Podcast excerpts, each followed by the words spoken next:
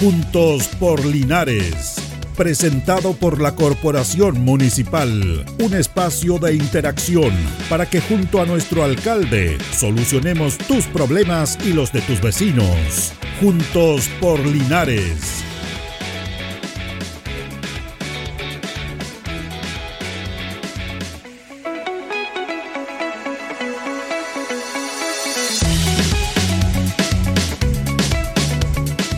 Muy buenos días, gusto de saludarlo. Estamos listos para comenzar una nueva emisión de nuestro programa Juntos por Linares, como es habitual en Radio Ancoa en esta mañana de día miércoles 2 de marzo ya.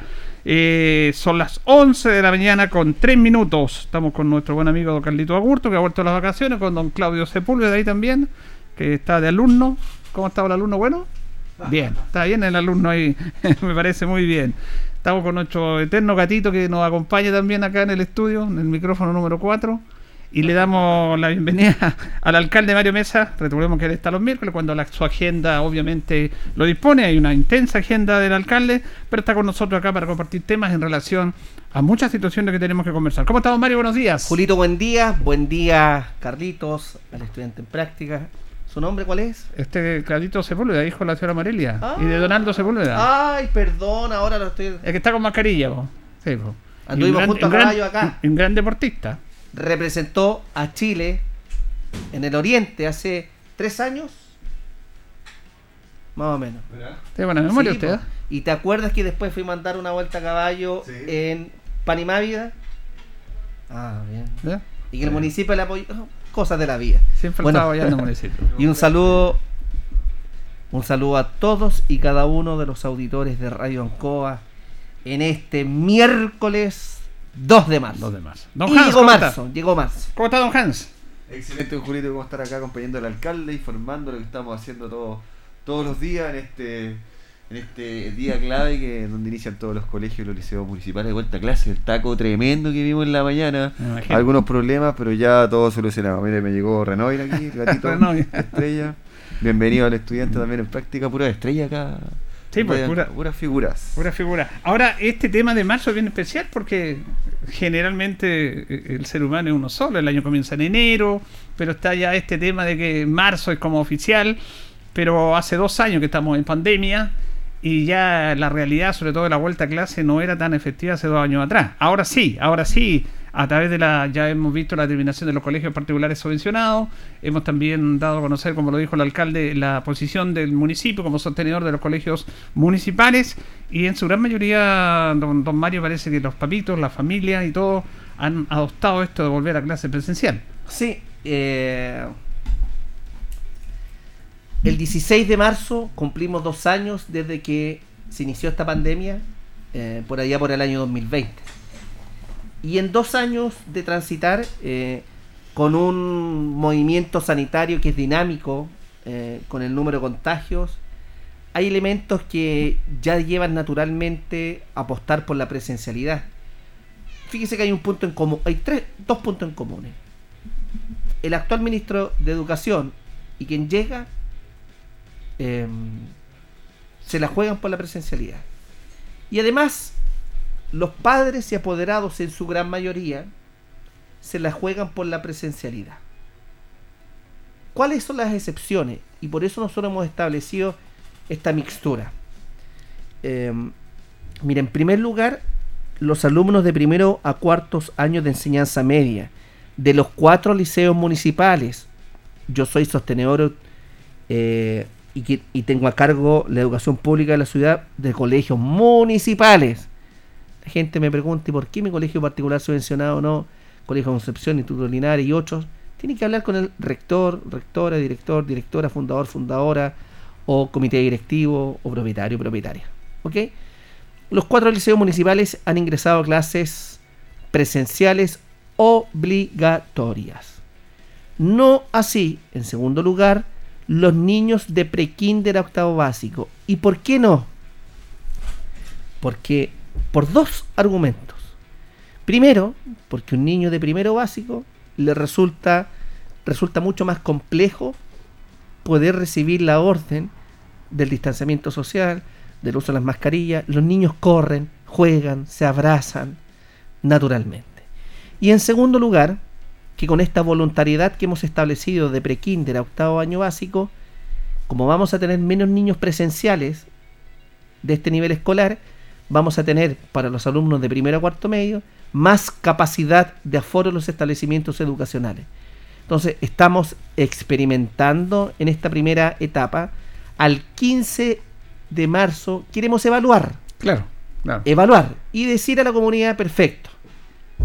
Las clases presenciales obligatorias de primero a cuarto medio y las clases voluntarias de prekinder a octavo básico, como asimismo el ingreso hasta las 9 de la mañana de estos cuatro establecimientos municipales y de los colegios básicos quienes asistan de manera presencial y el uso del uniforme escolar, institucional o el o ropa de color, después de dos semanas queremos decir, este ha sido el resultado, esto demuestra la evidencia empírica y ahí determinaremos si son todos voluntarios, de kinder a octavo básico, son todos obligatorios. Porque además, quienes acceden eh, de manera obligatoria de primero a cuarto medio, de manera voluntaria de prekinder a octavo básico, estamos con la mitad de la jornada escolar completa.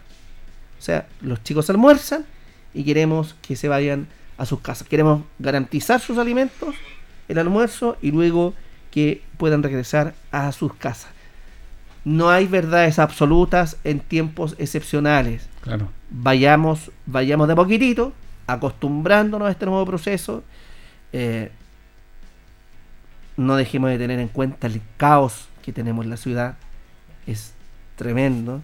Y también eh, le, informa además que con ocasión del caos vial eh, estamos analizando, y marzo es clave para esto, quizás establecer ya definitivamente con la autoridad del Ministerio de Transporte y Telecomunicaciones una restricción vehicular para la ciudad. Pero establecer una restricción vehicular nos va a obligar a estar fiscalizando mm. constantemente en la calle y si no tenemos la capacidad operativa de fiscalizar va a ser letra muerta. Perdón, dicen estudios en Santiago de que hay un 40% de las personas cuando está esta restricción que cumplen esa normativa. El otro 60 no lo cumple. No lo cumple. Y claro, como está el tema de los fiscalizadores, a veces le toca, a veces no. Ahora, Pero hay que buscar medidas respecto a esto. Ya con un 60%, con un 40% que lo cumpla, hay, un porcentaje, hay un, avance. hay un avance. Y yo creo que hay que establecerlo.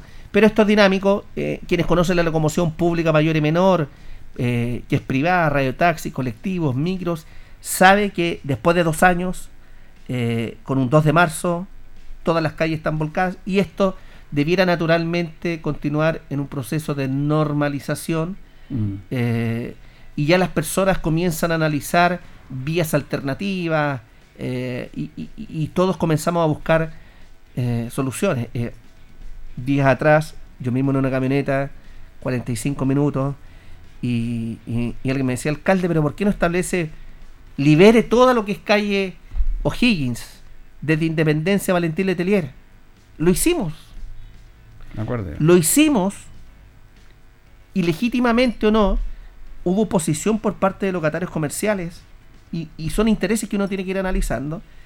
Y, pero pese a, la oposición de, de, los intereses legítimos de los locatarios comerciales, eh, de todos modos instalaron y se estacionaron automóviles. Yo transito ahí por la Cursamos partes. Igual. Lo comenzamos acá y no, no hay Una cantidad de partes los van a pagar en un año más, quizás no han jugado policía local. Se estacionaban igual mm. entonces. Y con carabineros partes. Entonces, en, ese tema hay un tema muy interesante porque tiene que ver con, con medidas, porque bueno, es un tema cultural también, alcalde, pero tenemos que irlo viendo en nuestra ciudad en relación a que todo el ser humano estamos acostumbrados a que nos coloquen leyes, situaciones para poder nosotros operar. Pero fíjense que en otros países y en otras situaciones y en otras ciudades también se incentiva la locomoción colectiva. Aquí podemos criticar mucho a las micros, pero son tramos relativamente cortos y las personas, en vez de ir en un vehículo a hacer un trámite al centro, pueden tomar la locomoción colectiva. Y la locomoción colectiva puede ser un factor importante también en ese aspecto, alcalde, de evitar las la aglomeraciones en ese aspecto. Pero la gente no, tiene un auto, va a la plaza o al centro en 5 o 6 cuadras y no hay donde estacionarse. Cuando pasa por el lado, por el frente de su casa, la locomoción colectiva o la San Ambrosio o los colectivos, y, puede hacer el trámite y evitar congestionar son temas que tenemos que ir trabajando en eso también, que no es de ahora, pero yo creo que por ahí también nosotros como ciudadanos debemos poner parte de esto. Sí, entonces eh, uno comienza a construir alternativas, eh, el talón de Aquiles que yo tengo es esperanza y Yo ahora estoy esperando el cambio del gobierno para, para ver esa situación. Eh, ha sido un caos marzo, marzo es complejo. Eh, la cantidad de automóviles que ingresó en la mañana por Avenida León Bustos desbordó cualquier análisis y desbordó la avenida como tal. Em, pero también eso hace eh, estar constantemente reflexionando y pensando, Dios quiere que no ocurra, ¿eh? fuéramos a Ucrania, ocurriera algo por el estilo, tenemos una vía y una salida solamente de acceso y de ingreso a la ciudad, que es la avenida León Bustos. las otras dos, el acceso sur, y, y, el sector norte donde está la pasarela Los Leones son poco ocupadas, utilizadas pero además no están en buenas condiciones. Ahí el camino a la empresa requiere una intervención por parte del Ministerio de Obras Públicas. Em, pero evidentemente requiere una intervención mayor. Yo lo decía, estaba a las 8 un cuarto con una persona, le estaba atendiendo. Decía, yo me demoré mucho y, ¿Cuál es su opinión? Le pregunté. Es que tenemos muchos autos lineales, porque esa es la verdad. Pues imagínense, yo en mi casa tengo 8 autos. ¿Cuánto le dije yo? Escúcheme, no es nada, no es una persona de, una situación económica que dijera, no, no, no. Causa para trabajar, vehículo. Yo, mis hijos, tres, ah, cuatro. Una pura pasada. Eh, eh, uno de los. Eh, un yerno vive con una de mis hijos, cinco. Una se queda habitualmente, seis. Imagínese. Y todos, naturalmente, queremos salir con nuestro automóvil porque la locomoción pública no es de los países eh, de la OCDE, de los países desarrollados. Y nunca lo vamos a hacer. ¿eh? Yo, yo en esto no, no soy fatalista. Em, la locomoción pública en Chile es una locomoción privada, no del Estado, privada, que presta servicio público a la ciudadanía. ¿No es cierto? Si usted le consulta, a mí me gustaría que se entrevistara al propietario de una, de una micro. Los, propietarios de los buses San Ambrosio, que han hecho un esfuerzo tremendo, ¿ah? yo siempre lo he defendido, pese eh, han hecho un esfuerzo de más de 30 micros, renovaron 26 y 4 nuevas compraron con acceso eh, a, a personas en situación de discapacidad, eh, más de 2 mil millones de pesos invirtieron, con un pequeño apoyo económico del Ministerio de Transporte. Créame que y, durante el tiempo de la pandemia, el primer año estuvieron funcionando con pérdidas solamente para generar un poco de trabajo. Bueno, la locomoción pública, mayor al menos las micros, de las 7 y media de la mañana hasta las 9, eh, el pase escolar, el subsidio que reciben por parte del Ministerio de Transporte, es un subsidio que, que no cubre los costos operacionales. Por lo tanto, contar de las 10 de la mañana ya hasta las 2 de la tarde es cuando se produce, digamos, y ahí comienza una carrera por ganar pasajeros. Y por eso estos personajes que, eh, si uno ve los paraderos, siempre hay una persona que está gritando eh, en la ventanilla del chofer de la locomoción de la micro, anotando, no sé si ustedes saben, Hans, para que aprendáis, hay un caballero que está con una planilla, le dan una propina, un dinero, y él va informando la máquina tanto, a cuántos minutos mm. está, cuánto llegó, cuánto le queda, porque trabajan sobre la base del boleto y una relación súper informal. Los conductores de la locomoción pública, mayor y menor, no tienen contrato de trabajo, no cotizan, eh, son independientes en el día a día. Y lo mismo el, trato diario de los colectivos, de los radiotaxis. Es un tremendo, tremendo desafío, es un, eh, un mundo. Pero bueno, mientras no tengamos la, apertura del Cruz Esperanza, eh, y, mientras no se ejecuten obras tan emblemáticas para la ciudad como la Avenida Presidente Ibaño en toda esa extensión, vamos a continuar teniendo este problema, que es nuestro problema eh, y que nosotros lo hemos generado, dada la cantidad de automóviles en la automotora. Usted se demora cuatro meses en pedir un auto nuevo. Usted con su carnet de identidad prácticamente, con su colilla de remuneraciones, sin estar en DICOM, tiene acceso al crédito automotriz. Eh, es, un, es, temazo que tenemos que enfrentarlo de múltiples maneras. Yo eh, siempre eh, fui de la idea, por ejemplo, de, del ingreso a clases a contar de las 9 de la mañana, darle la posibilidad para que no se produzca esta congestión. Vamos a ver con la voluntariedad de los establecimientos básicos cuál es el comportamiento. yo quisiera que el resto de los establecimientos ingresara en horarios diferidos pero también se nos produce una complicación con la gente que viene de la precordillera, del sector rural. Las micros llegan a las 8 de la mañana, toman desayuno a las 8 y media y ya están haciendo sus primeros trámites porque a las 2 de la tarde regresan. Entonces, ingresar más tarde también en otros servicios implica que postergamos para las, las personas de campo. Don Michael González anda buscando firmas. Adelante, pase, don Michael, sí. Nunca Bueno, ¿y estaba. ¿cómo, cómo lo ve eso, Han, también ahí? Pase, pase, no, pase, pase, no, pase. estamos en confianza aquí, no hay Sí. problema. Un enamorado del amor. El hombre de las comunicaciones. Si no fuera urgente no vendría. No, No, el no. hombre de las comunicaciones. Cuando hay una ceremonia. Es una persona No, lo conocida, hace muy bien, lo hace muy bien él. Sí. Lo hace muy bien la parte protocolar y todo ahí, por años de experiencia don Michael, con la sobriedad que corresponde al cargo. ¿ah? No es figurita él. No. Él- él- eso es muy importante. No ¿ah? es Ojo el- con ese detalle. Yo que trabajo en comunicación me fijo en todo eso. Muy Eh, sobrio como debe ser él. No es el actor principal. No es el actor principal. ¿ah? O sea, es actor. pero sabe quiénes son los actores principales en esa. Ese fue mi sueño frustrado.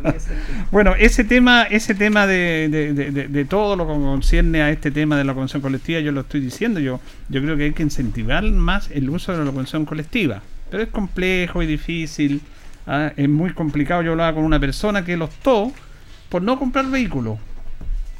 ¿En serio? Por- en serio, y, y este es un tema que tenemos que conversarlo, conversar poco. Yo prefiero, mira, saqué, si se puede sacar un auto, yo puedo comprar un auto porque como decía don Mario, hay un montón de facilidades ahora. Pero yo saqué incluso las cuentas, me sale más barato irme en una micro o tomar de repente un colectivo en el supermercado, no sé, pero no ir en auto, que es más caro el auto para mí. Y ya tomé la decisión de no comprar auto. Lo que pasa es que el auto también, ahora no, pero siempre hay- le da un estatus a la persona, ¿cierto? Una Porque comodidad, claro. una comodidad también, pero tiene su costo y beneficio. En scooter. Aquí en Linares, me Ah, muevo para sí. todo, un, un scooter eléctrico. Ese Y hoy día quise hacer el ejercicio, yo llevo cabros tres, jóvenes. cuatro, cuatro cuadras en la plaza de armas. Y hacer el ejercicio me vine en, en vehículo, demoré lo que me demoró en scooter, que son 4 minutos, en vehículo me demoré 25 minutos. Imagínense. Con el taco de hoy. La diferencia. la diferencia. Ah, y, a- y- aparte todo lo, ¿Qué lo que harías tú, uno... Michael, para descongestionar la ciudad? A lo mejor ver el asunto de los, de los vehículos como... Es que, es que Restricción. Es complicado. Yo mismo tengo vehículo Ya. y hago el vehículo y para mí es una necesidad hoy día. ¿no? Es un- Claro, para desplazarse. Para desplazarme, para dejar a los niños Pero ya no es lo de antes, para desplazarse como se, se desplazaba la- cómodamente. Ahora se demora chica. más ya. po. La ciudad se hizo chica, las calles son estrechas, entonces... ¿Cuántos vehículos alcalde hay aproximadamente? 40.000.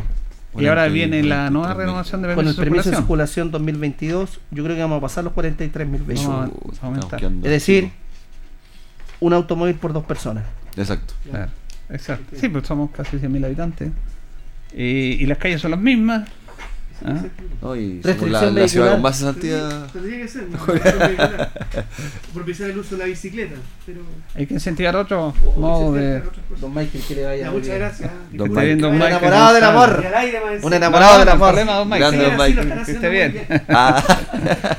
Don Mario, voy a volver con un tema porque usted lo tocó y vamos a volver. Y, y- y en el fondo, para explicarle a los auditores, porque cuando uno anda por ahí y le pregunta, porque escuchan programas y dicen, bueno, ¿y qué pasa con esto? ¿Cuál es realmente, cuál es, el- cuando parecíamos que ya salía, cuál es el obstáculo para abrir Calle Esperanza?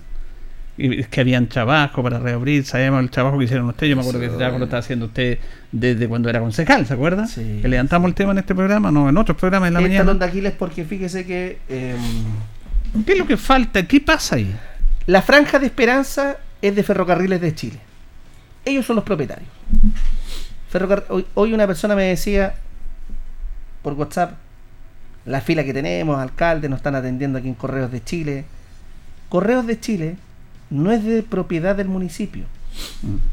Correos de Chile es, de es una empresa pública del Estado que tiene un presidente en el directorio. Lo mismo ocurre con F. ferrocarriles. ¿ah? Eh, yo podría ir a la fuerza con maquinaria, abrir eh, esperanza.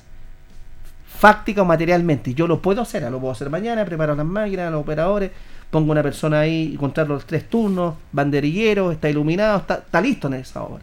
Y partimos, ¿no es cierto? A la media hora, Ferrocarriles le va a pedir a Carabineros el cierre. Y ni el municipio, y ni el gobierno puede ir en contra de eso. Ferrocarriles recién una instrucción de su presidente. eh, viven en un mundo paralelo Ferrocarriles, Sí, mundo aparte. en un mundo aparte. Y Ferrocarriles va a decir, alcalde, nosotros digamos un acuerdo con usted, un acuerdo impuesto, porque esto es como las cláusulas cuando uno va a pedir una tarjeta eh, a una casa comercial. Uno firma nomás prácticamente, porque no Mm. puede negociar con la casa comercial las condiciones, no. Es un contrato de adhesión. Claro.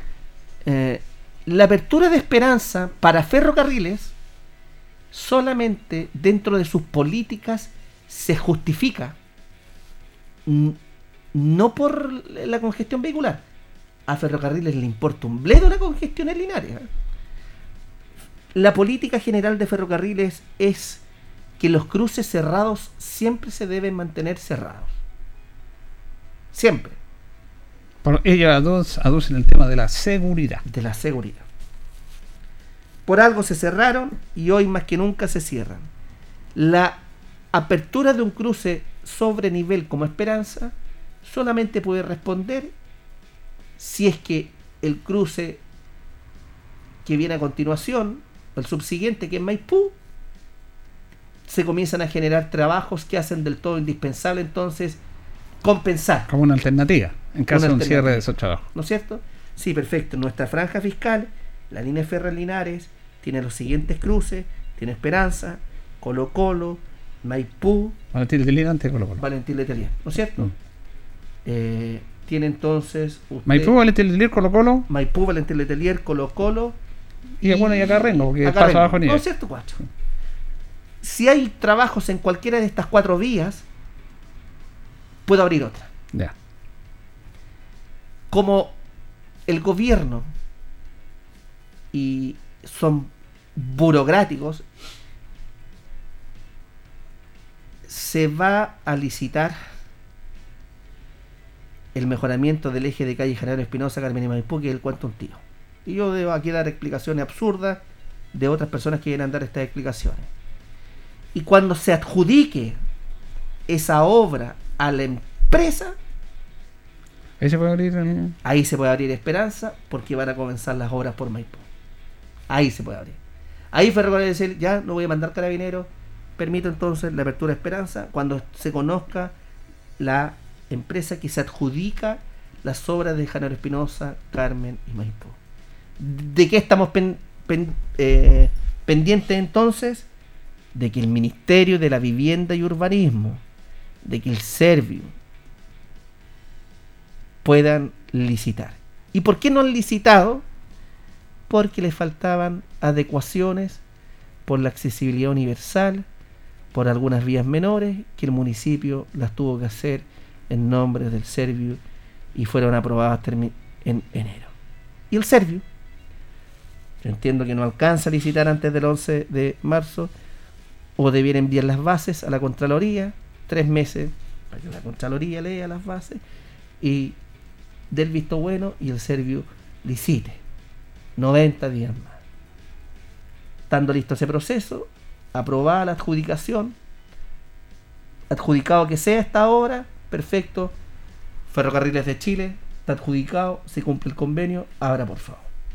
Y no me extraña que Ferrocarril aparezca con otro con otro pastel, porque esa es la verdad. Yo creo que hay que mover el escenario ahí, alcalde, porque en el fondo, teniendo el aspecto legal, también ustedes, usted que es abogado, eh, está Ferrocarriles interviniendo, está en la mitad de una ciudad, ¿ah? colocando obstáculos fundamentalmente para el desplazamiento, para la, para la conectividad de esa ciudadanía a través de la inmensa, porque las condiciones cambiaron ahora a lo que era años atrás. Por lo tanto, eh, Ferrocarriles también no se puede hacer el leso porque está interviniendo y colocando trabas a la conectividad de una ciudad. Y eso perfectamente se puede hacer. Ahora hay un tema con, de tema, ahora puede haber un tema de presión también, de presión ciudadana. A mí me llama Por- la eh, alcalde, por lo menos hemos tenido 10 reuniones con Ferrocarriles de Estado donde han asistido muchos directores, el alcalde. Estuvimos el año pasado en la última reunión y ya era ya era chistoso el alcalde desde concejal conocía a los directores de, de ferrocarriles, a los jefes de cruce, al director de ferrocarriles, ya habían hasta cambiado. Y ya, la burocracia de tratar con ferrocarriles del Estado es tremenda. La intención está Y no va a cambiar con y no va a cambiar, y eso es gobierno. lamentable. No, y no va a cambiar. no, no, no. Eh. A no ser que sea un director, no Claro. sé, porque se la juegue, difícil, No. es difícil. porque tengo que ser honesto en ese aspecto, en ese sentido. Además, el tema de la seguridad es cuestión de verle las estadísticas para don Mario de calle Maipú, Valentín Letelier y Colo Colo. Sí. ¿Cuántos accidentes hemos tenido en 20 años que salieron esos cruces? ¿Cuántos? Ni uno. Mínimo, nada. Si es que Hoy hubo algún día- atropello, no sé. Hoy día hasta las 9 de la mañana, don Julio, habían 6 accidentes de tránsito ya. 6 accidentes hasta las No, 9 pero los cruces se No, refieren. en los cruces, en los cruces, sí. en los cruces ferroviarios. Eh, no, no, no ha habido accidentes eh, No. ahí, porque dirán, no, es que No, por, por no. tema de seguridad, si eso es lo que dicen, Sí. por seguridad cerramos esto. Pero bueno, eh, eh, es un tema no menor, que tiene que, porque es bueno que la gente sepa el por qué no se dice eso, porque ustedes incluso te invirtieron ahí haciendo unos trabajos en Sí. mejorar. Ya está intervenido, sí. Está sí, intervenido, sí, es el término correcto, la intervención. Antes de ir a la pausa, volviendo al tema de las clases, leí unas declaraciones de la, de la directora del Liceo Comercial, la señora Jacqueline Concha, alcalde, de que están pidiendo eh, que se aplazaran un poco las clases por un Sí. tema de los trabajos que se están haciendo Sí. Lo que pasa es que la pandemia ha, ha dilatado muchas horas en la ciudad. Recuerden ustedes que eh, el Instituto Comercial hoy es Liceo Bicentenario, tiene ese sello. Ese sello no es solamente una palabra, es mayor asignación de recursos, mayores estándares académicos, técnicos, mayor exigencia y mayor prestación de servicios de calidad educativo a la comunidad, a los alumnos y alumnas. Y por eso estamos haciendo una, una biblioteca en esa intersección de eh, O'Higgins con Urmoller eh, y como las horas se han detenido, eso va a generar un, un atochamiento, es que se ha postergado el ingreso a clases del Instituto Comercial. Bien, vamos a ir a la pausa, don Claudio, en esta mañana, ya son las 11 de la mañana con 30 minutos, y luego retornamos acá con el alcalde Mario Mesa Vázquez.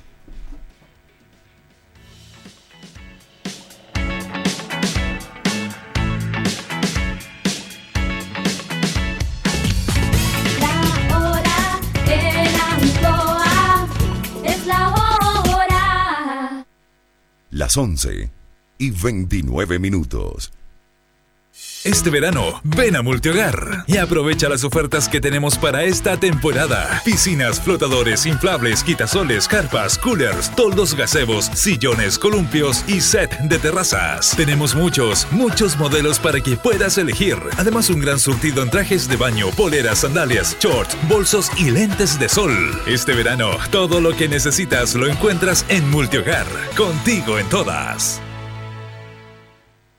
El festival de la temporada estival. Todos los días, frutas y verduras frescas en la Gran Feria Cugat. Ofertas válidas. Solo jueves 3 de marzo de 2022. Uva Red Glove, el kilo, 890 pesos. Lechuga escarola, unidad, 590 pesos. Durazno blanco, el kilo, 890 pesos. Supermercados Jugar, donde comprar. Han sido tiempos difíciles, de incertidumbre, porque las ventas han bajado, hemos tenido miedo y preocupa no saber cuándo las cosas mejorarán. La pandemia nos ha afectado a todos. Me acerqué a Oriencop buscando una solución y mi sorpresa fue enorme. Entendieron de inmediato mi situación y juntos buscamos la mejor alternativa para salir adelante con mi negocio. Reactiva tu negocio con Orienco. Solicita tu crédito microempresas de 14 millones en 48 o 60 cuotas con una tasa súper baja. Orienco, cooperativa de ahorro y crédito.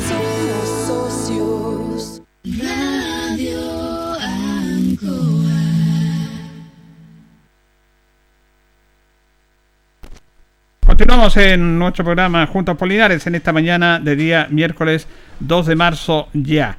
Eh, entonces, para terminar la primera parte, eh, se va a hacer una evaluación, don Mario, cómo ha sido este proceso para la vuelta a clase. Eh, incluso se podría estar viendo la opción de, depende de cómo haya sido el comportamiento de asistencia a clase voluntaria presenciales en los colegios básicos, de que, que vayan también en en todos los alumnos en forma presencial. Sí, sí, lo vamos a definir el 14 o el 15 de marzo, el lunes o martes de esa segunda semana de marzo. Eh, porque la única verdad es la realidad, me dijo un amigo por ahí, y por lo tanto, si todos los niños de los establecimientos básicos están en, en un porcentaje importante, ¿qué sentido tiene que Claro. la voluntariedad? pues? Exactamente. Por no tiene bueno, ningún sentido. Y eso nos obliga eh, a adecuarnos entonces, porque si todos los niños están con clases presenciales, incluyendo los prebásicos, los básicos prebásicos, hay que establecer entonces quizás la jornada escolar completa, porque si esos niños están, es porque los papás están trabajando y los papás salen después de las 5 de la tarde de su horario de trabajo. Eh, entonces, es to- toda una dinámica. Y además, debemos comprender nos cuesta asumir a los establecimientos educacionales que no somos guardería. Los jardines infantiles no son guarderías. Tema. Pero en la práctica, para muchos papás y mamás, lo son, pues. Si esa es la verdad, pues. Porque el papá y la mamá trabajan de las 8 de la mañana hasta las 5 y media, 6 de la tarde. Y no tienen quien les cuide a los niños. Entonces, ¿eso es una afronta respecto del sistema educativo municipal? No. Yo lo tomo como una realidad que tenemos que enfrentar más. Uno quisiera que no fuera así. Uno quisiera que nosotros eh, no fuéramos guardería, que... Pero para eso estamos en el servicio público. Para eso estamos. Por de pronto, todos los jardines infantiles, vía transferencia de fondos, que somos 17 entre urbanos rurales, estamos recibiendo todos los niños con clases obligatorias. Los niños de salas cuna, medio menor, medio mayor, eh, primero, segundo ciclo, están con sus clases. Las tías de los jardines infantiles también están en este proceso. Perfecto, está claro entonces eso y se va a evaluar, como dice el alcalde, en dos semanas aproximadamente cómo es el comportamiento de la vuelta a clase y no está, por supuesto, eh, cerrada esa opción que los colegios, eh, básicamente los niños que van a clase de kinder a octavo básico, que es voluntario ahora, puede ser ya presencial y que estén todos en clase. Yo creo que va a ser así, pero se va a ordenar este tema. Estábamos viendo eh, eh, una situación que se vivió ayer también ahí con un caso que todos nos comprometimos, que toda la ciudadanía se comprometió con la, el caso de la pequeña Lulú, que en este trasplante, que fue un milagro, que se consiguió un donante, pero que lamentablemente esta, esta niña no pudo seguir con vida. Fue una lucha permanente de ella y de su familia y que la acompañó eh, toda la comunidad de Linares, partiendo por sus autoridades, por el alcalde, que hizo un trabajo importante para apoyarla. Y ayer eh, una actividad bien bonita ahí, en homenaje a ella en el sector de la eh, Villa Los Portones de alcalde. Sí. em, la pequeña Lulú ya no está físicamente. No alcanzó a cumplir 6 años de edad en su vida terrenal. Nació un primero de marzo del año 2016 y partió un 9 de enero del año 2022, recientemente. Y, y es conmovedor escuchar el relato de una madre, de un padre, donde su única hija parte y uno debe lograr empatizar, comprender y entender. Producto de esta eh, campaña comunicacional que abarcó otros países del mundo, hay más de 15.000 personas, niños y niñas, que tienen una segunda posibilidad de vida. Era un cáncer único donde se buscaba a su gemelo genético para poder salvar y, y Lulú partió y, y- y lo, y lo que ayer se vivió en, en Puerta Norte, los portones de Linares, perdón, los portones de Linares, fue muy bonito porque había muchos niños, niñas jugando en ese parque donde una vez fue Lulú, donde el desafío Levantemos Chile, donde está la Casa de las Artes, las Culturas, de las Músicas, también en terrenos que son municipales, y, nominamos con una placa recordatoria a Lulú. Eh, y yo me quiero detener un poco, no sé si Hans tiene esa placa porque sí, es muy conmovedor un poco lo que dice la placa. Em, y los que tenemos el privilegio de ser papá podemos comprender el abrazo más fuerte lo diste tú. La sonrisa más dulce la diste tú. La mirada más bella la diste tú.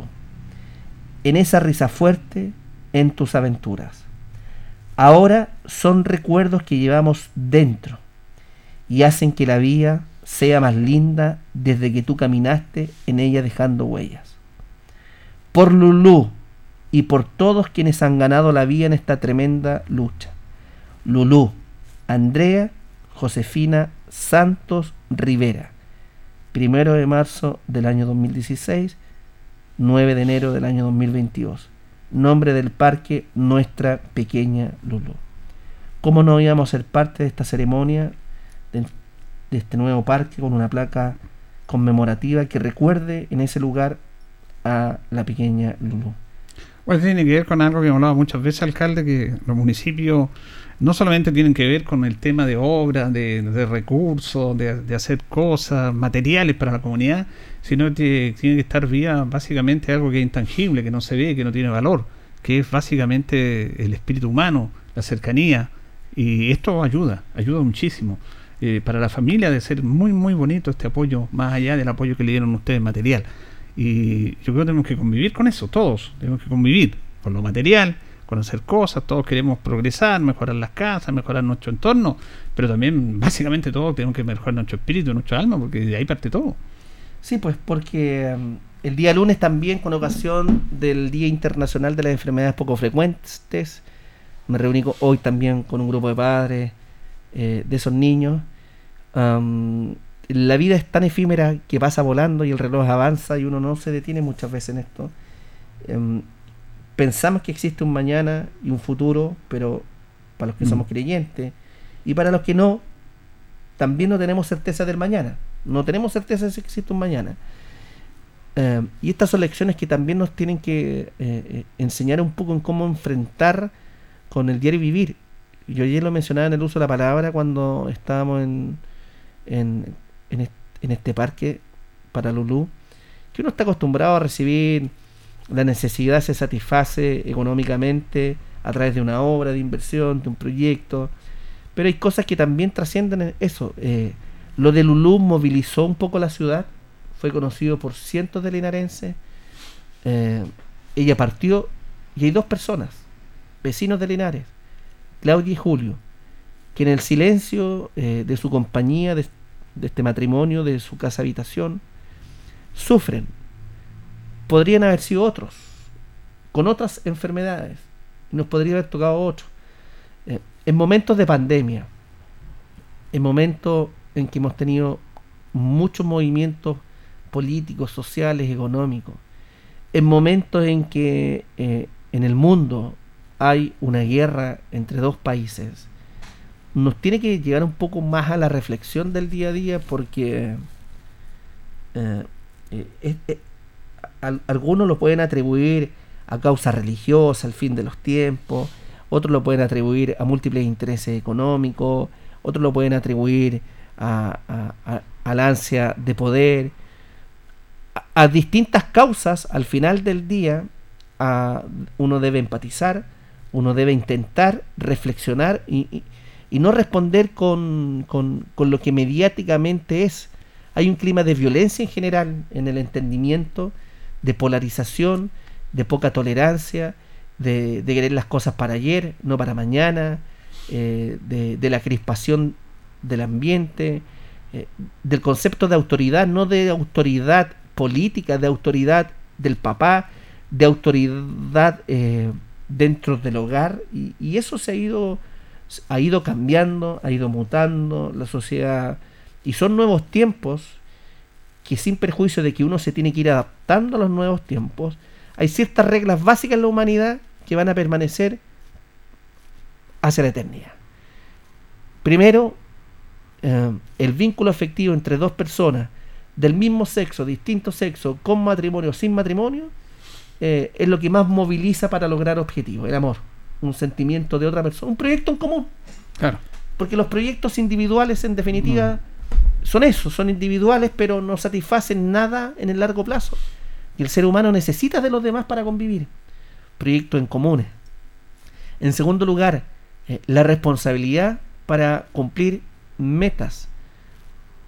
Fijo eh, la pauta con ocasión de múltiples deportistas, Rocío Muñoz, eh, David eh, Aravena, Benjamín Aravena, David Arellano y otros, que han cumplido en este verano 2022 múltiples desafíos deportivos y que los han alcanzado eh, con nada gratuito, con distintos orígenes sociales, económicos, culturales, pero solamente con el talento de sus capacidades y el esfuerzo diario. Diario en el estadio uno los puede ver a mu- muchos chicos. Si yo voy ahora para el estadio, estoy seguro que veo chicos entrenando. Bueno, en el silencio del día a día hay personas que cumplen objetivos y se cumplen con qué? Con trabajo, con perseverancia y disciplina. Objetivos entonces comunes o colectivos, trabajo de perseverancia, disciplina, eh, Terceros, nadie va a cumplir los sueños por mí si no soy capaz de yo cumplirlos por mis propios medios. Podré pasarme la vida criticando a los demás, regando a los demás. Em, ¿Quién es feliz renegando de los demás si no es capaz de cumplir sus propios sueños? Ayer conversaba con un exalcalde, con un alcalde y me decía de otra comuna de la región del Maule, eh, yo cuando deje de ser alcalde, nunca más voy a trabajar de manera dependiente porque durante 30 años trabajé para otros. No quiero trabajar para otros, quiero trabajar para mí. Bueno, son decisiones que se van adoptando en la vida nomás, pues. Tienen sus pros y sus contras. Bueno, pero estas cosas trascienden, eh, van a pasar generaciones, generaciones, como la iglesia. Uno podrá tener, yo no soy católico apostólico romano, no soy de misa dominical, mi relación es más bien intrínsecamente con, con intentar hacer el bien en lo personal, en el diario vivir eh, y mi vinculación con Dios. No rezo todos los días, no. Me acuerdo cuando estoy en momentos de apremio con Dios, sí, Como todo ser humano. claro. Um, pero fíjese que la Iglesia Católica, como muchas de las iglesias, pero han caído imperios. Ah. La historia de la humanidad tiene más de s- 5.000 an- años antes de Cristo, con los prim- el Imperio Romano, el Imperio Bizantino, eh, Constantinopla, eh, el Imperio Incaico. eh, bueno, más de cinco imperios han caído y desde esos orígenes la historia de la humanidad ha conocido que la Iglesia Católica con la Inquisición, con las cruzadas, con las denuncias hoy, con vean reportaje en History Channel respecto de los poderes fácticos dentro de la iglesia, cómo es percibido hoy algunos poderes fácticos, cómo ven con distanciamiento la figura del actual Papa. ¿eh? Eh, bueno, la iglesia como institución eh, ha- superado todas las crisis y se ha mantenido y yo creo que no se va a derribar porque descansa también con la desesperanza y la esperanza de un mundo mejor de cada uno de los seres humanos y yo soy de aquellos que sostienen que también de lo contrario cómo nos ordenaríamos como sociedad pues si tenemos que un poco somos seres animales al final del día somos los más racionales del mundo animal, pero somos seres animales, los, las personas, los seres humanos. Por lo tanto, necesitamos, de cierto modo, también conducir eh, nuestras almas, nuestra forma de ser. ¿Y qué mejor manera? Una vez se lo decía, esto lo hablaba con un psicólogo, los diez mandamientos. No matarás, no desearás la mujer de tu prójimo. Esas conductas lo que hacen No robarás. ¿no es cierto? No robarás. Eh, lo que hacen es limitar la conciencia de cada ser humano. Y que bueno, porque de lo contrario, si el ser humano no adscribiera una religión a una, eh, eh, a una religión católica, apostólica, romana, la que sea, o, o dejara de creer y no adscribiera mandamientos, no existiría un reproche personal para limitarse la conducta. No sé si me explico. Claro, claro. Entonces, la sociedad se va moldeando y se va construyendo en un camino, entre comillas, de esto es lo correcto, porque nos han enseñado. Y bueno, la historia eh, es así de, de- de- de- de interesante, pero estamos pasando momentos complejos que tenemos que intentar superar. eh, cuesta ser tolerante, cuesta escuchar a los demás. Eh, yo a diario recibo algunos improperios. Es que no me quedó claro, alcalde, usted explicó esto y son las reglas del juego. Son las reglas del juego. Eh, fíjese que está terminando la temporada ya de verano y fue cada vez mayor la cantidad de vehículos que, que llegó al sector precordillerano. Ah, Era impresionante la cantidad de vehículos. Ustedes lo tienen incluso hay una estadística. este Aumentó un gran porcentaje, Julito. Tuvimos ¿Sabe más cuántas de- personas? Más de 253 mil personas subieron en enero y febrero a la precordillera. Hoy, por la mañana, con esta misma persona de las 8 un cuarto que hablaba, yo creo que no hay operador turístico, persona que tenga una cabaña, un complejo de distintas características, incipiente, eh, eh, con mayores servicios o no, formalizados o no, del área turística, que no le haya ido bien en esta temporada. 250 mil personas subieron a ambos cajones precordilleranos. 250 mil. Tráiganos agüita, por favor, Carlitos. Mire que. No quiero que estemos viviendo la última hora de Julio Aguayo. Ese es el responsable después. Está muy seco el estudio. aquí. Pero 250 mil personas es una cifra estratosférica. Tremenda. Y 250 mil personas que sin perjuicio de que lleven o no lleven algo, hicieron reservas, hotelería, gastronomía, piscinas, en ambos cajones precordilleranos. una muy buena noticia por el alcalde, una tremenda dirigente de la precordillera nos señaló que bueno, que todos los operadores turísticos le había ido pero súper, súper bien, imagínense, tiene una cantidad de cabañas todos los días, todos los meses, además de felicitar el tremendo trabajo que hizo eh, la oficina de turismo este año. No le agradezco a la oficina de turismo si con su deber no más cumplen No. No, pero en organizarlos, en asesorarlos, en prestarle apoyo y estar operativo 24/7 para, para todos los operadores turísticos y también a todas las personas que asistieron a ambos cajones de la precordillera, que fueron más de 150 mil por, por cajón, eso es tremendo. es Mire, en el cajón del embalse, entre enero y febrero, el punto ecológico tuvimos más de 90.000 vehículos 90 mil. y más de 250.000 personas. Ustedes se dedicaron a hacer esa estadística porque Sí, antes pues. no estaba esa estadística. No, fue en administraciones anteriores no, no había una, dos- una estadística de eso. Con la oficina de turismo y el punto ecológico de pasado Puente Arco, el punto ecológico de Monte Oscuro, más de 90.000 personas, 90.000 vehículos Vehículos, sí. y más de 250.000 personas este verano 2022. En el embalse Ancoa, más de 40.000 vehículos subieron y 106.000 personas. Y en el Achigüeno, más de 50.000 vehículos y más de 150.000 personas. 146.956. Entonces, ¿Cómo va a subir esto cuando el camino quede pavimentado? Esto va ¿Qué estamos- gracias, drásticamente y creo que era un aumento tremendo después de que esta obra que se están construyendo eh, finalicen. ¿qué es lo que queremos hacer? Para anticiparnos, eh, se está faltando la ruta Yipo Peñasco hacia el retén de los Guayos Sí. por la constructora ICAFAL. Queremos, y ya hemos tenido reuniones, para que los terrenos de Pejerrey, donde está la capilla, los podamos comprar, los podamos arrendar a la congregación salesiana. Y ahí establecer una un pueblo de Pejerrey. ¿Qué Ah, significa mira. un pueblito de Un lugar Pejerrey? donde se presta servicios básicos. Donde, donde tengamos una construcción con recursos municipales y podamos habilitar madera, madera nativa, eh, coherente con el entorno. Primero, un punto de información turística municipal.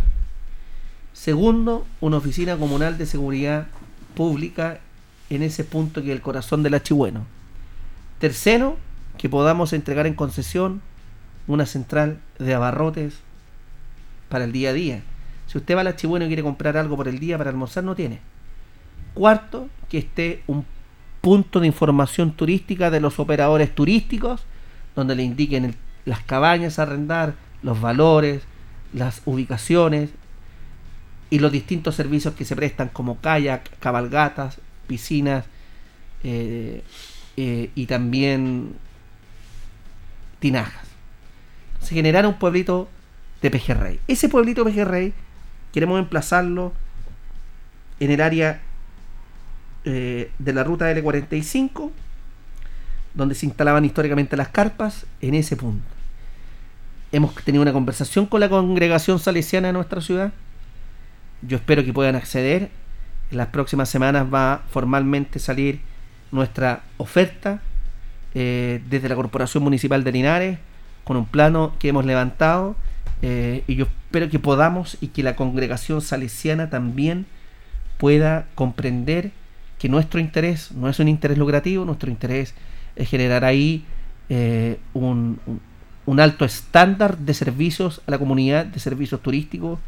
El corazón, yo que conozco hasta la Laguna del Dial, de la ruta L45, de, del Achigüeno, del Santuario de la Naturaleza, eh, es Pejerrey.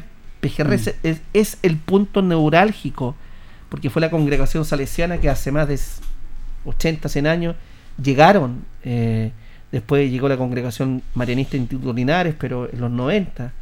Pero Salesiano fue quien eh, era dueño de todos esos terrenos. Y yo esperaría que ellos pudieran hacer un esfuerzo y pudieran comprender la importancia que significa para la ciudad, para los más de 100.000 habitantes, que ahí podamos levantar un pueblito de pejerrey con puntos de información turística, con puntos de seguridad ciudadana, con puntos de, puntos de gastronomía, con puntos de interés de los mismos operadores turísticos que podamos iluminar y que podamos tener una oferta gastronómica, turística, ciudadana, de seguridad importante para todo ese sector. Ahora, es interesante eso porque es una iniciativa novedosa y de servicio a la comunidad, pero también, pasado esta época de verano, eh, eh, los ciudadanos quedan allá. Ya no van todas las personas que las 250.000 que dicen ustedes en esa estadística que han hecho. Hay un problema de conectividad fundamentalmente en puentes en mal estado también, alcalde. Sí. Escuchábamos delante la, las personas allá del sector de roblería, en el cual el puente está en muy mal estado. Eso tiene que ver con un tema obviamente de obras públicas, de, de gobierno central, pero ellos también incluso están protestando en ese aspecto, en ese Tienen sentido. todo que el no- derecho legítimo. Eh, Krishna Yamet y la señora Miriam Rebeco, con ambas dirigentes ayer nos comunicamos vía WhatsApp, nos informaron esta situación y, y- y yo comprendo y empatizo. eh, em, conversé con el delegado presidencial provincial, don Pablo Sepúlveda, con Marcos Campos. eh, la Dirección Provincial de Vialidad ha hecho una buena intervención en el sector. Ya. Eh, la ruta, eh, hay más de 2,5 kilómetros asfaltados de- desde la conexión por Colbún, pasando por la cancha Roblería, hasta el acceso del puente de Roblería Chupayar. Nosotros hemos suscrito en el sector de, de Roblería eh, el asfalto, el camino eh, del sector Los Diablos, Hans. Si tú buscas bien el convenio suscrito con Vialidad, conversa con Fabián Poblete. Hay una intervención de más de 180 millones de pesos que se va a hacer eh, durante el segundo semestre. Nosotros hemos suscrito eh, este convenio. Y, y bueno, el resto de las peticiones evidentemente ya descansan de la autoridad del Ministerio de Obras Públicas. Eh, y uno esperaría que las nuevas autoridades también pudieran atender estos requerimientos ciudadanos que son del todo legítimos. Mm. Eh, está la cantidad de gente que desborda nuestra capacidad operativa y nosotros desde el municipio articulamos con el resto de los servicios públicos. Por ejemplo, se terminaron las horas de conservación del aeródromo San Antonio. Están asfaltados, terminados. Se demoró más de lo que proyectaba. Recuerden ustedes que nosotros dijimos que iba a estar eh, a, a fines de enero, nos dijo la empresa. Bueno, entonces es, es- es una gran cantidad de, de- de recursos, de necesidad. eh, pero en el sector de Roblería Chupayá se va a faltar este camino a través de un convenio del municipio con vialidad, con más de 180 millones de pesos que se van a in- invertir por ambos servicios públicos. Y, pero el resto de las peticiones yo las encuentro absolutamente legítimas, como los distintos sectores y comunidades también tienen otras peticiones y uno tiene que ir intentando resolverlas todas. Fíjese que dentro de este tema, volviendo al tema de marzo, ustedes estaban haciendo una serie de, de intervenciones en, la- en las arterias, en las calles, de demarcaciones, fundamentalmente cerca de los colegios también, en Sí. varias, lo hemos visto en varias avenidas importantes, que es un trabajo que se hace, que está planificado. ¿Se terminaron eso? ¿Se siguen haciendo esos No, trabajos? todo el mes de marzo y abril vamos a estar con demarcación de calle y, y ahora me están llamando de la empresa para ver el, la reparación de estas calles hoy pavimentos porque la empresa que iba a comenzar hace tres semanas que tenía que comenzar le dio COVID a la gerente de la empresa y a todos y ¿Eso está adjudicado ya en la sí, está de- adjudicado por tercera vez y deberá re- prontamente comenzar a resolverse eso. Ya, porque esta fue la inversión que se hizo al gobierno regional, ¿no? Así es, más de 250 millones de pesos. Sí, porque la, la municipalidad no puede estar eh, en ese aspecto, no tiene la capacidad. Eh, pero usted hablaba también de la posibilidad de adquirir una máquina para reparar hoyos. Porque en el fondo son hoyos, que se habló otro nombre, evidente, todo, de las calles. Lo dejamos en nuestro presupuesto municipal y yo espero que podamos durante este año poder enfrentar esa situación con una máquina absolutamente propia. ¿Cómo ha, cómo ha analizado usted el tema de la pandemia, don, don Mario? Eh, ¿Qué está pasando en este tema de la pandemia que nos ha complicado a todos? Pero que dentro de toda esta complejidad y volviendo al tema de los colegios, está como normal, se puede ir a los colegios. Entonces, si los niños van a los colegios con todas las restricciones, con todos los cuidados que se debe tener, la familia, los conocimientos, la autoridad, ¿por qué la comunidad no se puede hacer una vida un poco más normal? Porque lo que han reclamado acá son los artistas. Con los artistas que se le han quitado. Y los deportistas. Oye, entrar al estadio es un- es este es otro tema. ¿eh? Esto no lo voy a conversar acá con ustedes. Eh, es un problema entrar al estadio cuando el estadio está abierto y hay una inmensa capacidad de hacer cosas. Incluso para hacer nota uno tiene problemas para entrar al estadio. Entonces yo entiendo las restricciones y todo, pero tenemos que también tener ese soporte. ¿Cómo están manejando eso ustedes? Voy a hablar como Mario Mesa. Todos los alumnos deberán ir a clases presenciales. Todos. Todos, todos, todos. ¿Por qué? Los malls están llenos. Las salas de cines están llenas. El fútbol profesional, la NFB, pueden jugar profesionalmente. Tres, los centros comerciales, las calles están llenas. Los pubs y los restaurantes están llenos. ¿De qué pandemia estamos hablando? Mire, con la pura mascarilla, todos ya nos salvamos. Y todos están vacunados. Primera dosis, segunda dosis, tercera dosis. Vamos por la cuarta dosis. En Chile la vacuna, la vacuna es gratis. En Colombia se pagan 50 dólares. En Chile el PCR y el antígeno es gratis. En Colombia se pagan 17 dólares. ¿De qué estamos hablando? El resto son puras excusas. Disculpe, vuelvo a mi papel de alcalde. Vuelvo ahora. a papel- paréntesis. Cierro paréntesis. Cierro paréntesis. Uno debe comprender que no toda la gente piensa como yo. Y como no toda la gente piensa como yo, uno tiene que ir adecuando un poco su lenguaje, su estructura a los requerimientos. Tengo clarito lo que ocurre en el estadio fiscal de Calle Renco. Eh, comprendo a los artistas 100%. ¿eh? El Teatro Mori en Santiago, abierto al público. Abierto al público. Eh, ¿En qué se traduce hoy el COVID? En un resfrío, en una tos de dos días. Esa es la verdad. Sí, esa es la verdad. Dolores de cabeza, porcentaje de fallecimiento. También hay un grado de, seamos sinceros, de, de agrandar las cosas. po. Sí, porque muchos fallecimientos son por otras enfermedades asociadas, no, hasta el tío. Tienen muchas enfermedades que las personas que fallecen generalmente tienen otras complicaciones. Pero bueno, no tampoco vamos a negar eso yo sé que usted como teoría tiene una responsabilidad también. Eh, pero yo quiero destacar, estoy viendo el trabajo que han hecho ustedes como, como va- vacunar, porque eh, usted lo decía, este dato no lo sabía de Colombia, que se cobra por, Sí. por hacerse los PCR, que cobran por las vacunas y aquí es todo gratis. Entonces, es un tema, es un tema no menor. Pero están conviviendo con eso, hay que seguir conviviendo. Y para finalizar, la próxima semana sube un nuevo gobierno.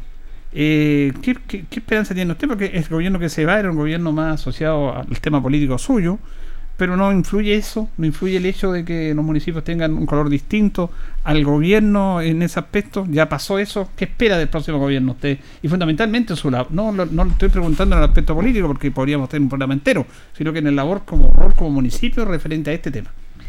¿Influye? Claro que influye. Los alcaldes que no somos de la misma línea política del gobierno de turno, eh, ev- evidentemente cuesta más lograr algunas acciones para la ciudad. De uno u otro lado. De uno u otro lado. estamos de acuerdo. Ya sea recíprocamente con la línea del gobierno, con la línea del municipio, con los alcaldes. De uno u otro lado. Esas son las reglas del juego y no van a cambiar y así es la actividad pública. Pensar que es distinto no es nada distinto. En segundo lugar, eh, ¿se tienen que ir muchas personas del gobierno que entraron con el gobierno del presidente Piñera? Sí. Esas son las reglas del juego. La regla del juego. Sin llorar. Mm. Sin llorar la política. Tercero, no, no comparto las declaraciones del diputado Chalper. Hay que agobiar al gobierno de Boric. Y debemos quitarle credibilidad moral a la convención. Hmm.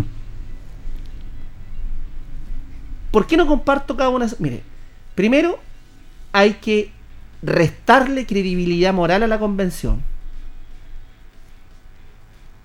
No hay que restarle credibilidad moral. La propia convención se ha encargado de tener mayor o menor credibilidad moral en la ciudadanía. Dejemos que eso ocurra. Cada uno, último vamos a votar nosotros cada después. uno ponderará. Y uno votará si está de acuerdo o no con el nuevo texto. Eh, las elecciones y las mayorías no son absolutas, son circunstanciales, pero esas fueron las reglas del juego. Nosotros, nosotros, nosotros, nosotros, perdimos en una segunda vuelta presidencial. Yo no voté por el presidente Boric, pero voy a ser el primero que me llegue la fotografía y la voy a colocar en la alcaldía. Porque yo soy republicano, porque yo creo en Chile, porque creo en la democracia. El resto son puros comentarios banales. Y, ojalá que me graben cuando instale la fotografía del presidente Boric, porque fue el de- presidente electo democráticamente. Yo no voté por él, pero yo soy respetuoso de la decisión soberana del pueblo de Chile. Y yo voy a colocar su fotografía como corresponde. Y sonriendo tiene que ser, porque esto no puede ser así con una burla. Como algunos sacaron la fotografía del presidente Piñera, algo, yo creo que eso no se hace. Em, por lo tanto, la, la, credibilidad moral de la convención es una cosa que cada uno tendrá que ponderar, pero el término de agobiar al gobierno creo que es un término inapropiado que no representa eh, lo que el diputado quiso expresar. Em, oposición, cons- segundo, eh, segundo elemento, la oposición va a ser un gabinete en la sombra. Mm. Eh, ¿Con qué moral? Pues sí. En segunda vuelta se perdió por un millón de votos. Un millón de votos. Eh, esto no fue un 51-49. Eh, esto fue una paliza. 55-45. José Antonio Cast solo logró lo que tuvo prácticamente. Y, y- yo por eso eh, reconozco esa hidal- hidalguía. Mucho, mucho, mucho, mucho. Casi los mismos votos en la segunda vuelta del presidente Sebastián Piñera en el 2017. Y solito, ¿ah? Solo. Sin los cuatro partidos políticos de- Chile Vamos. Yo, miren, estamos. Resulta complejo comprender lo que estamos viviendo. Eh, el, el- nadie es dueño de la verdad, pero aquí se requieren de múltiples voluntades. Todos tenemos que colocar voluntades. Todos tenemos que colocar voluntades porque, en primer lugar, la situación económica desde antes de la elección presidencial va a ser compleja en Chile. ¿eh? Mm. Vea el valor del combustible, de la benzina, del querosén, del, vea los valores. En segundo lugar, eh, el IPC, hay, hay hay- hay- un- una inflación no menos importante. Em, yo creo que todos tenemos que tener voluntades. Eh, creo en las buenas intenciones del presidente Boric, no de, no de Boric, del presidente Boric. Em, hay que ver el- la conducta de verdad. A mí lo que me... lo- lo- yo como político quiero ver un poco la conducta que va a tener el Partido Comunista en la moneda y en la calle. Bueno, esos son temas que vamos a tener que ir viendo. Se nos, se nos pasó el tiempo. Por eso le decía yo que es un tema complejo. por pero Chile- aquí por- todos tenemos que tener la voluntad de que este, no por un partido por otro, No, es por el país. Es por Chile. Pensar en el país nada más. pues, sí. ¿Quién va a querer hacerle daño al país? No, Nadie. no, no, no. Bien. Eh, vamos a esperar, porque esta otra semana ya hemos conocido incluso la delegada provincial, el delegado presidencial regional y local. y- Le, le decía a la Priscila, le publiqué Priscila por González. Instagram. es la nueva delegada presidencial. Mujer y profesora. Me parece bien. Nos vamos, nos despedimos. Gracias, don Mario. Muchas gracias, Julito, y un saludo a todos los auditores de Radio Ancoa. Y un muy buen día, miércoles 2 de marzo, Así es. donde estamos comenzando. Pero el próximo día lunes va a ser el lunes de, Sí, el lunes. porque ahí comienza la Ahí semana. comienza todo. Todo Comienza todo. Julito, quiero enviar un saludo a nuestros deportistas destacados. La semana pasada tenemos a Rocío Sí. Muñoz que hizo récord nacional en su categoría de salto largo. Así que tenemos a la campeona nacional con un récord en nuestra ciudad y además a Sebastián Silva que nuevamente está en la selección adulta de baloncesto y está representando a Chile en la clasificatoria del Sí. mundial. Así que dos linarenses estrella y tenemos muchos más. Así que apoyar a los deportistas como lo hemos estado haciendo desde el municipio. Bien, nos vamos, nos despedimos. Muchas gracias a ustedes. Nos pasó un poquitito junto a don Claudio ahí en la coordinación. Que estén bien. Sigan en sintonía de Radio Ancoa.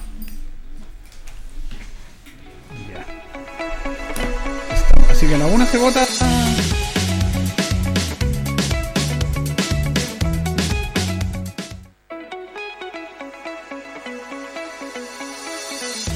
Juntos por Linares. fue presentado por la Corporación Municipal. Tú nos impulsas.